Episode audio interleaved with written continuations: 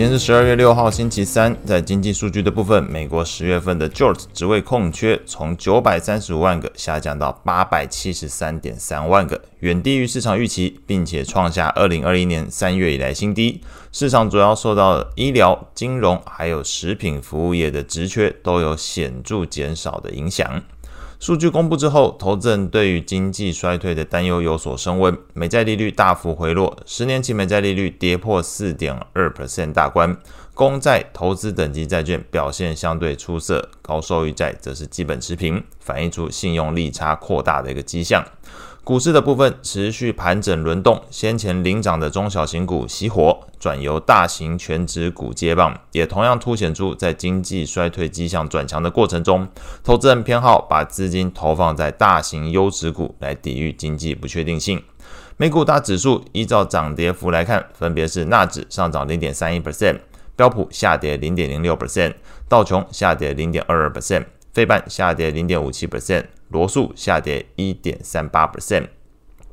情绪面的部分，恐慌指数 VIX 下跌一点八三 percent，收在十二点八四。CNN 的恐贪指标状态维持在贪婪的状态，指标读数从六十八下跌到六十七。那类股的部分。唯二上涨的类股分别是科技类股上涨零点六 percent，非必需消费类股上涨零点一八 percent。那领涨的股票包含 NVIDIA 上涨二点三二 percent，Apple 上涨二点一一 percent，亚马逊上涨一点四一 percent。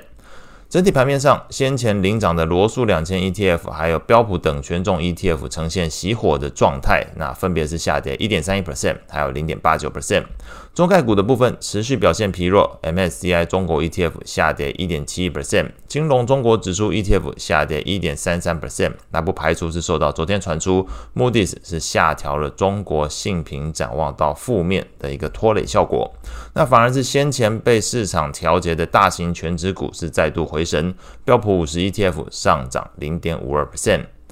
美债利率的部分，美国十年期公债利率下跌八点八二个基点，收在四点一八 percent。美国两年期公债利率则是下跌三点七八个基点，收在四点五八七 percent。三十年期美债利率下跌十点七八个基点，收在四点三零六 percent。ETF 的部分，长天期公债 ETF TLT 是上涨了二点一五 percent。投资整级债券 ETF LQD 上涨零点八 percent，高收益债 ETF HYG 则是只有上涨零点零九 percent，基本持平，反映前面说的这个经济衰退的疑虑之下，信用利差开始扩大，使得这高收益债的部分基本是持平的一个情形。外汇的部分。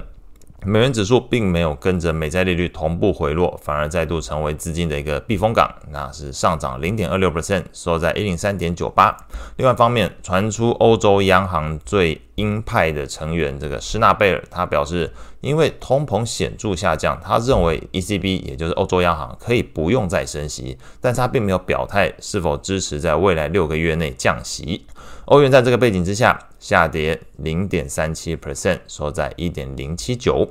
主要货币之中，其实昨天变动最大的两个货币分别是在澳币跟加币。那澳币是贬值一个 percent，收在零点六五五，反映的是昨天澳洲央行维持利率政策不变，并且指出澳洲的通膨降温，劳动市场疲弱。那这一番言论讲出来之后，市场的升息预期是降温，澳币跟澳洲的公债利率双双走跌。那今天即将举行利率会议的加拿大央行，市场也同样预期维持基准利率不变。那加币在昨天是贬值零点三九 percent，收在一点三五九。那后续市场焦点放在今天的小非农 ADP 以及礼拜五的非农就业数据表现。以上是今天所有内容，祝大家有美好的一天。